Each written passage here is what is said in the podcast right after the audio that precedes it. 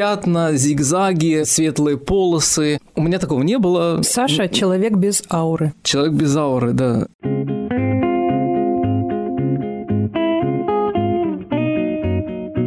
Привет! Привет! Это подкаст «Медуза. История болезни». И мы его ведущие. Научный журналист Александр Яршов. И журналистка и автор телеграм-канала про уход за кожей Кристина Фарберова. Этот подкаст мы придумали вместе с фармацевтической компанией «Новартис». Каждую неделю здесь мы обсуждаем историю одного заболевания и рассказываем, как большие и маленькие открытия двигают медицину вперед, а нам позволяют жить дольше. Сегодня поговорим про мигрень. Я вчера на просторах Рунета встретила мем там на картинке изображены четыре головы, на каждой красным цветом выделен какой-то участок, и это показывает, олицетворяет боль. Значит, на первой картинке мигрень, на второй гипертония, на третьей стресс, и на четвертой батин подзатыльник. Вот батин подзатыльник – это когда вся голова закрашена.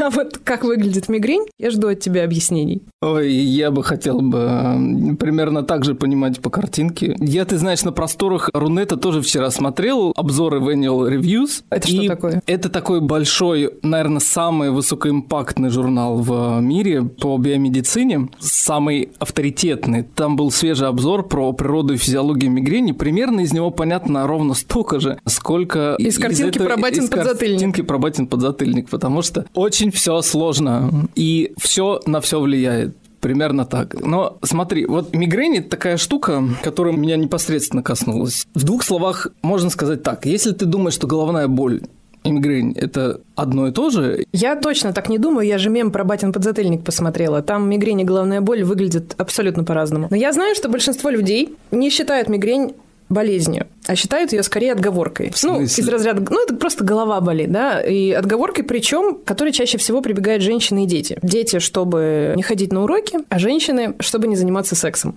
То, что мигрень может восприниматься как повод и только предлог для того, чтобы что-то не делать, это отдельная тема. Проблема с этим действительно существует. И существует она от того, что люди, у которых мигрень никогда не было, им очень сложно представить, что это такое. Мигрень сильно отличается от головной боли. Я никогда об этом не думал до тех пор, пока у меня самого мигрень не случилось. И вот по личному опыту могу сказать, что это просто две совершенно разные вещи. А чем они на физиологическом уровне отличаются, мигрень от головной боли? Что такое мигрень, как она выглядит изнутри? У тебя начинает болеть голова, причем, что характерно, в подавляющем большинстве случаев болит именно ее половина. От этого, собственно, и происходит название слова мигрень. Мигрень – это французское слово, пришедшее из латыни, в свою очередь связанное с греческими авторами, которое называется гемикрания, то есть получереп. И выглядит она действительно изнутри именно так. У тебя болит половина головы, ты боишься света, стараешься забиться в самый темный угол, который только возможно. Любой звук, вплоть до того, что там чашечка или ложечка в чае, которая стучит, тебе причиняет по-настоящему сильную боль. Это боль пульсирующая, она занимает как бы все, чем ты в этот момент являешься, обычно тебя очень сильно тошнит при этом. Ну, в общем, хочется лечь, просто умереть и как-нибудь исчезнуть, потому что это совсем не похоже, честно говоря, вот на такую обычную головную боль, которую можно снять простым парацетамолом. Хотя многие врачи до сих пор ее за болезнь не считают. Покажи мне таких врачей. Мигрень признана ВОЗом как важное и мешающее жизни заболевание. Экономический, социальный, общий груз болезней, который ВОЗ оценивает от мигрени, находится в первой тройке других заболеваний. Просто по числу тех дней, которые каждый пятый человек в мире проводит в этом состоянии. Часто мигрень сопровождается так называемой аурой в 25% случаев примерно. Аура – это тоже описанное тысячи лет назад явление, когда у тебя нарушается зрение, то есть у тебя пропадает часть, Картинки, часть картины так. оптической, появляются пятна, зигзаги, светлые полосы. У меня такого не было, я тут более типичный человек. Саша – человек без ауры. Человек без ауры, да. Бывает такое, что аура происходит без мигрени, а мигрень происходит без ауры. Бывают мигрени, которые очень длинные. Например, люди, которые записывали за собой приступы, которые у них бывали. Вот, например, Ницше за собой записывал, и известно, что он в какой-то год своей жизни так часто она к нему приходила, что между приступами было 72 часа. То есть практически треть года он в этом состоянии провел. Почему она внезапно появляется? Типа, есть какие-то триггеры, которые ее вызывают? У тех людей, у которых она появляется, есть триггеры. Их выделяют, их изучают, пытаются понять, что между ними общего. Например, можно считать, что аура обычно предшествует мигрени, и поэтому можно сказать, что она предшествующий симптом. И, кстати угу. говоря, считается, что есть такая гипотеза, что аура должна сопровождать любую мигрень, но просто не во всех зонах мозга те события, которые вызывают ауру, они осознаются. Ну, например, у человека, как ты знаешь, вот есть кора больших полушарий мозга. Угу. Это такое место, где самые высокие функции нашего сознания существуют. И если что-то происходит там, ты обычно можешь это как-то воспринять. Например, если у тебя в зрительной коре что-то идет не так, у тебя, например, сужается поле зрения, появляются пятна перед глазами. Но есть, например, мозжечок, который отвечает в основном за моторную работу и координацию движения, и ты ее своим сознанием никак не ощущаешь. Что касается того, что почему у одного человека она происходит, а у другого не встречается. Если у вас не было мигрени очень долго, это еще не значит, что у вас ее не будет вообще. Вот со мной случай говорит о том, что до 35 лет у меня никогда такого не было, а потом был один или два раза. Ты как-то зафиксировал история. момент, когда она произошла, когда это случилось? То есть, что произошло, что поменялось, может быть, когда она возникла? Мне кажется, ничего, никакого триггера сильного не было. Но по исследованиям известно, что перед приступом существует такое явление продром, оно называется, то есть что-то, что предшествует синдрому. Как сиквел и приквел. Приквел, да. Это как приквел этого отвратительного сериала, наблюдается сенсомоторное возбуждение. Как оно связано? Есть гипотезы, но точного ответа я тебе дать сейчас не могу. Вот. Я объясню слушателям, почему я до Саши буквально докапываюсь с тем, что он чувствовал, когда это произошло, потому что многие врачи рекомендуют вести дневник мигрени, чтобы пытаться понять, зафиксировать какую-то канву событий, которые ей предшествуют. И, соответственно, если вы будете вести дневник, будете замечать какую-то корреляцию между тем, что происходило перед мигренью или после нее, или во время, то это все можно как-то регулировать и, соответственно, облегчать себе жизнь. Ну, в общем, факт заключается в том, что стресс и вообще обилие информации, ну, действительно, может способствовать проявлению мигрени. Но, кстати говоря, это касается только тех людей, у которых она, в принципе, может появиться. И вот эта предрасположенность, она во многом может быть генетической. Известно следующее. На близнецовых исследованиях, которые мы с тобой любим и обсуждали тут неоднократно, можно узнать, насколько какой-то фактор наследуется. То есть, какая роль в проявлении этого заболевания отведена твоей ДНК. Генетики этот параметр называют наследуемостью. Тут важно понимать, что это численная характеристика, это невероятность того, что ты передашь свой признак детям. Когда говорят наследуемость 50%, это не значит, что 50 на 50 или наследуется или нет. Это означает следующее, что если мы с тобой близнецы, у которых одинаковая ДНК, и ты болеешь мигренью, у тебя она часто случается, это значит, что с 50% вероятностью будет она у меня тоже.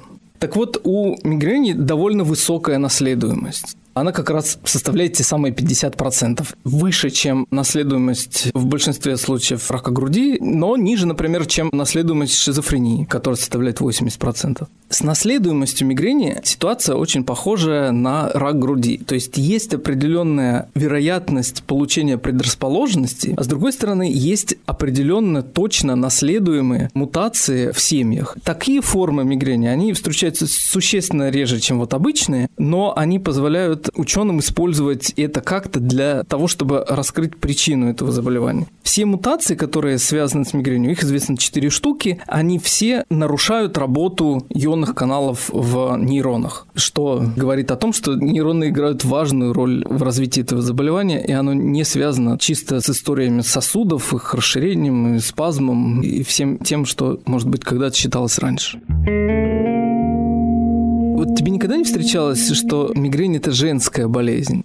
Ну, э, я знаю, что какое-то время, ну, много лет назад, будем так говорить, мигрень действительно считалась женской болезнью. Ее называли каким-то подвидом женской истерии, которая образуется от, значит, усталости, безделья и еще каких-то смутных вещей у женщин встречается в три раза чаще по статистике, особенно в возрасте от 30 до 40 лет.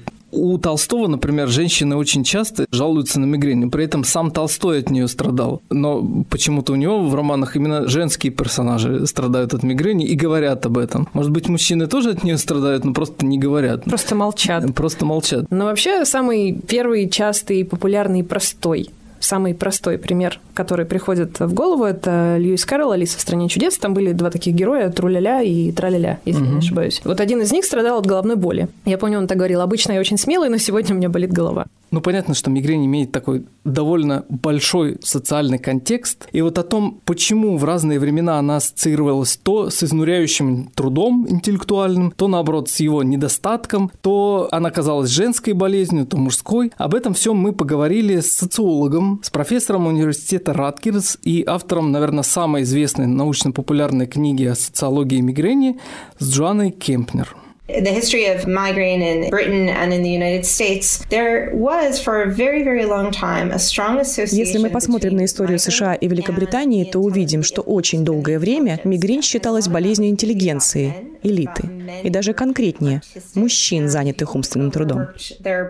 Почему же потом мигрень стали ассоциировать с женщинами? В середине 20 века одним из самых известных ученых, которые изучали мигрень в США, был Харальд Вольф. Он сам страдал мигренью, и когда он описывал мигрень, он говорил прежде всего о мужчинах. И получалось, что мигрень у мужчин – это что-то благородное. Они много работали, перетрудились, и от этого у них мигрень. Я нашла в его заметках, что своим пациентам-мужчинам он прописывал от мигрени играть в сквош. А когда Вольф рассуждал о женщинах с мигренью, то все переводил на половые отношения. То есть мужчины страдали мигренью из-за того, что жены не хотели с ними заниматься сексом, а женщины страдали мигренью тоже из-за того, что не занимались сексом. Короче говоря, если почитать медицинскую литературу тех лет, во всем оказывались виноваты женщины. Неважно, у кого мигрень. Все из-за женщин. Here's a myth that I am trying to um, talk more about. I think that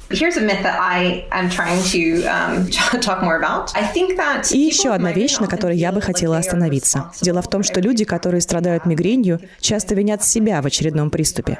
Они стараются избегать всего, что, по их мнению, может спровоцировать мигрень. Не есть какие-то продукты и так далее. А когда мигрень приходит, они упрекают себя за то, что не смогли избежать ее.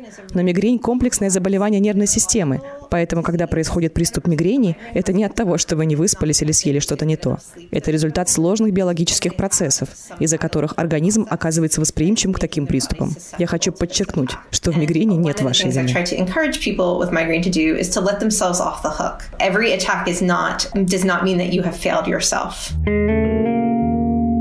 У меня, когда болит голова, я говорю, у меня раскалывается голова. Или люди часто употребляют фразу «стучит в висках» или «сверлит», как будто кто-то сверлит. Вот, знаете, вот для мигрени характерно два описания, которые очень легко ее диагностируют, отличают от других типов. Это, во-первых, у тебя болит половина головы, во-вторых, это боль пульсирующая, как будто тебе сверлят дырку в черепе. Что, кстати, в древних обществах было стандартной практикой, видимо, лечения, но непонятно чего. Вот с одной стороны, известно, что трепанация черепа – это такая распространенная практика там, от американских индейцев до Азии, где угодно встречаются, когда антропологи находят череп с явными следами трепанации, причем не постмортем, не мертвому человеку, а вполне живому и выжившему, и тогда объяснение этого явления в том, что, видимо, от сильных головных болей человек пытался избавиться тем, что пытался выгнать демонов из своей головы. Есть у антропологов другой инструмент – это анализ фольклора, анализ того, что говорят, как мигрень приходит в языки. Например, греки выдвинули теорию о том, что эта болезнь, как и многие другие, это просто недостаточный баланс разных жидкостей, разных гуморов. Желчь, черная желчь, кровь, вот это все. Испарение этих гуморов связывали с образованием головной боли. Первое описание мигрени, вот историческое, полностью достоверное, абсолютно такое же, как я бы мог бы повторить на своем опыте, оставил Гиппократ. У германцев, у которых Гиппократа не было, они как-то обходились своими народными способами описания, они считали, что мигрень возникает тогда, когда птицы крадут твои волосы и вьют из них гнездо. И если какая-то птичка использует твои волосы, то, соответственно, это вызывает у тебя головную боль. Вообще интересно, как лингвисты изучают семантику боли, разные, головную в том числе. Как и почему мы описываем, что у нас что-то болит. Чаще всего для описания боли мы используем глаголы так называемого физического воздействия. Стреляет, режет, ломит, сверлит. Да? У меня болит голова, как будто в ней кто-то сверлит. Лингвист Анастасия Бонча-Смоловская объясняет, что природа такого переноса довольно логична. Мы пытаемся понять физиологические механизмы, которые у нас происходят внутри в этот момент, и сопоставляем собственно, то, что происходит, с результатами какого-то внешнего физического воздействия. Ну, например, боль в висках для нас соотносится с ощущением равномерно повторяющихся внешних ударов каким-то инструментом. Еще мы, кажется, что мы привыкли делить боль по типам ощущений, которые возникают при ней. Я у тебя как раз спросила, да, что ты чувствуешь, когда у тебя болит голова. И, как правило, мы ощущаем ее либо как результат какого-то постороннего воздействия, либо как какое-то, ну, назовем это так, неординарное поведение какого-то нашего органа. То есть в случае с головой в языковом проявлении, с точки зрения языка, вести себя активно, движется, голова кружится, например, да, или издает звуки, голова трещит. Мы же что обычно говорим? У меня раскалывается голова, или у меня трещит голова, да, у меня стучит в голове. А в некоторых языках, например, в немецком, голова может быть даже самим источником воздействия. Они говорят, голова давит. На самом деле причина мигрени до сих пор неизвестна. Это довольно сложное заболевание, и у ученых до сих пор нет цельной, понятной и четкой картины того, что происходит в мозге, когда она развивается, когда мы видим мигрень. Это немножко похоже на пазл, то есть картину из разных кусочков. Какие-то кусочки нам известны и довольно хорошо, какие-то еще пока предстоит только открыть. Значит, что нам точно известно? Во-первых, нам точно известно, что это именно заболевание мозга. Мигрень – это головная боль, но не всякая головная боль связана именно с заболеванием мозга. Есть инсульты, есть зубная боль. Все это может восприниматься как головная боль, да, но она не является, как говорят медики, первичной. А вот мигрень является именно первичной головной болью, которая связана именно с работой мозга. Во-вторых, Точно известно, что мигрень связана с работой троничного нерва и его ядер в мозге. Троничный нерв – это, в общем, такой мозговой нерв, который отвечает почти за все, в том числе он иннервирует и кожу лица, и внутренние части черепа, так называемые оболочки мозга, он иннервирует и зубы, и так далее, и так далее. Мы не будем удаваться в анатомию, но важно, что это именно нерв, который передает болевые сигналы. И именно эти болевые сигналы мы воспринимаем как боль, потому что внутри самого мозга нет болевых рецепторов. Они находятся именно в окончаниях этого нерва. Третье. Долгое время считалось, что мигрень вызвана именно расширением сосудов мозга. Это связано с работами такого известного медика Харадля Вульфа, американского доктора, который в том числе проводил опыты на открытом мозге, расширяя сосуды твердой оболочки мозга и наблюдая за реакцией пациентов. В общем, такие необычные эксперименты, которые сейчас бы не прошли этический комитет. Но так или иначе, его работа позволила многое прояснить. Но, к сожалению, вот эта теория, которая была им разработана, теория о том, что мигрень связана именно с расширением сосудов мозга, и именно это является источником боли, она оказалась неверной. На самом деле, действительно, расширение сосудов происходит. Оно может быть не такое большое, как считалось раньше, но оно действительно происходит. Проблема в том, что оно происходит параллельно. Оно не только недостаточно для образования мигрени, но и не обязательно. Ну и четвертый кусок связан с тем, как работает этот троничный нерв и почему его излишняя активность вдруг приводит к мигрени. Оказывается, что при этом происходит некоторое воспаление в области его рецепторов. С этим связаны действия некоторых веществ, которые известны. Известно, например, что очень важную роль играет пептид с непроизносимым названием CGRP, угу. удаление которого позволяет купировать боль. Как именно он связан с ее образованием, непонятно. Но лекарства, которые его удаляют из кровотока, позволяют снижать последствия мигрени. К сожалению, не получается из этого у биологов и медиков сделать понятную историю. То есть есть отдельные фрагменты. Это как, знаешь, как в начале сериала происходит что-то в одном месте, происходит что-то в другом месте, потом нам показывают какой-то приквел, а конца мы не видим. Мигрень вообще загадочная болезнь, ее физиология очень сложная. Вот, например, такой простой факт. При мигрени, как ты знаешь, существует светобоязнь, то есть свет причиняет тебе боль. Да. Так вот, эта светобоязнь, они говорят не только люди с нормальным зрением, но и слепые. Люди, у которых деградируют палочки и колбочки. У них в глазу присутствуют в том числе такие нейроны, которые не участвуют вообще в зрении, но при этом иннервируют мозг и дают сигнал в те участки мозга, которые связаны с мигренью. То есть это отдельный канал воздействия на человека. Как это влияет, собственно, на образование боли, на вот тот процесс большой, о котором мы говорим, неизвестно до сих пор. Но вот этот факт известен, что даже слепые испытывают светобоязнь при мигрени.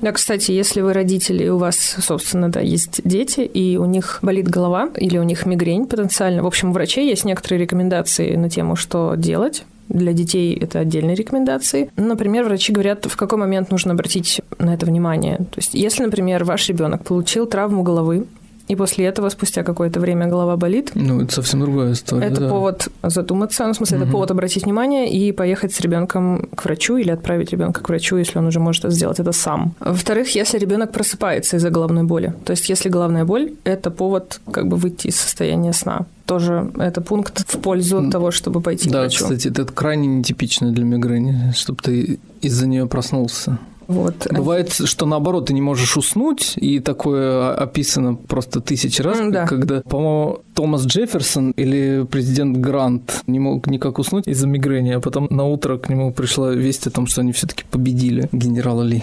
Потом, если боль очень внезапная, то есть резко появляется, и тяжелая, тоже повод. Ну и классические синдромы мигрени, о которых мы, Саша, уже говорили, то есть если голова болит и при этом еще есть тошнота или рвота, если еще при этом, кроме боли в голове, есть боль и скованность в шейном отделе, если есть какие-то изменения в зрении, в том, что ребенок видит, если есть заторможенность, потеря какого-то баланса, координации, если при этом есть температура выше 38, это все повод взять ребенка в охапку и поехать к врачу. И при этом еще рекомендуется не давать ему никаких лекарств, то есть никаких таблеток от головной боли, никаких капель, настоек, я не знаю, ничего. В общем, не сразу к врачу. излишнюю да. гуманность. Это может плохо закончиться на самом деле. Но при этом можно не давать лекарства, да, не тянуться к аптечке, но можно сделать какие-то очень простые вещи, ну, там, до того, как вы поехали к врачу, например. Что можно сделать? Ну, во-первых, как Саша уже сегодня рассказал нам, самый лучший рецепт, это на самом деле для детей детей для взрослых подходит, это лечь в тихой, темной и желательно прохладной комнате и сделать холодный компресс на лоб. Просто прохладная ткань, смоченная водой.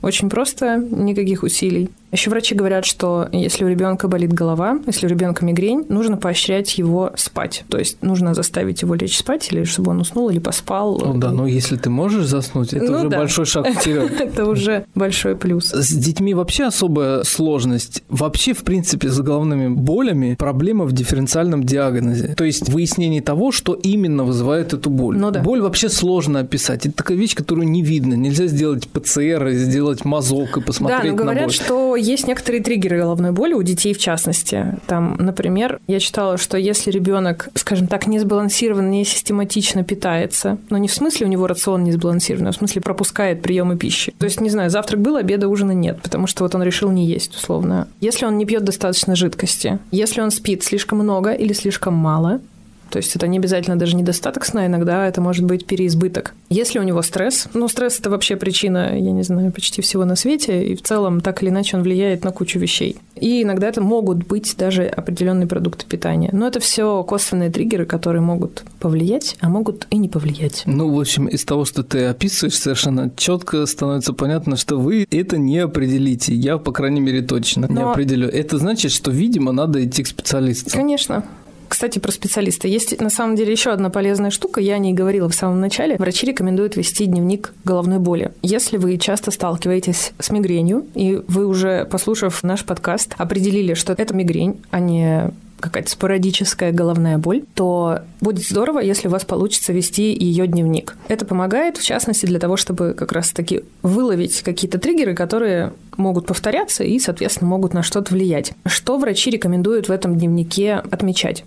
Нужно отмечать, во-первых, время, когда боль началась и когда она закончилась. День, ночь, время суток, сколько было на часах. Во-вторых, нужно отмечать участок, где в голове у вас возникла боль, да, в какой части, справа, слева, со стороны глаза или там где-то еще. В-третьих, нужно отметить что вы почувствовали при этом? Мы сегодня говорили про то, как лингвисты относятся к головной боли, как ее описывают разные люди. Попробуйте сформулировать, какое слово, какой эпитет приходит вам на ум стучит или режет, или сверлит резко, мягко, тупая боль или какая-то другая. Можно еще отметить, что вы делали до того, как голова, собственно, заболела. Ну, во время, скорее всего, вы уже ничего не делали, как Саша нам объяснила. Хочется только лечь и никого не видеть. Ну и, соответственно, любые другие косвенные факторы, которые этой боли предшествовали, тоже нужно отметить. А чтобы вам было не скучно это отмечать, помните о том, что, например, Лев Толстой вел такой дневник. Если почитать толстовский дневник, он он же там все буквально по дням писал. Там можно прямо отследить, когда у него были мигрени. Например, вот 20 июня 1867 года Толстой писал так. От Захарина поехал с сильнейшей мигренью в парк, там, помучившись часа три, заснул, а потом поехал с Лизой кататься в Разумовскую. Ну, кстати, тогда еще, я думаю, это не было известно, а сейчас есть некоторые исследования, которые рекомендуют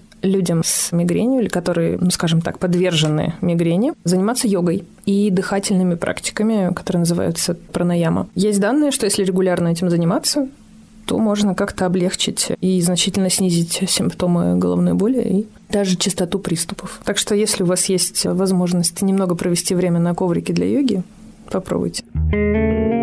Как мигрень возникает, более-менее понятно. А то, что непонятно, пусть с этим ученые разбираются. А вот как ее лечить, и может ли на это повлиять наша повседневная жизнь, например, диета? Об этом расскажет невролог специализированной клиники головной боли имени Вейна Нина Владимировна Латышева.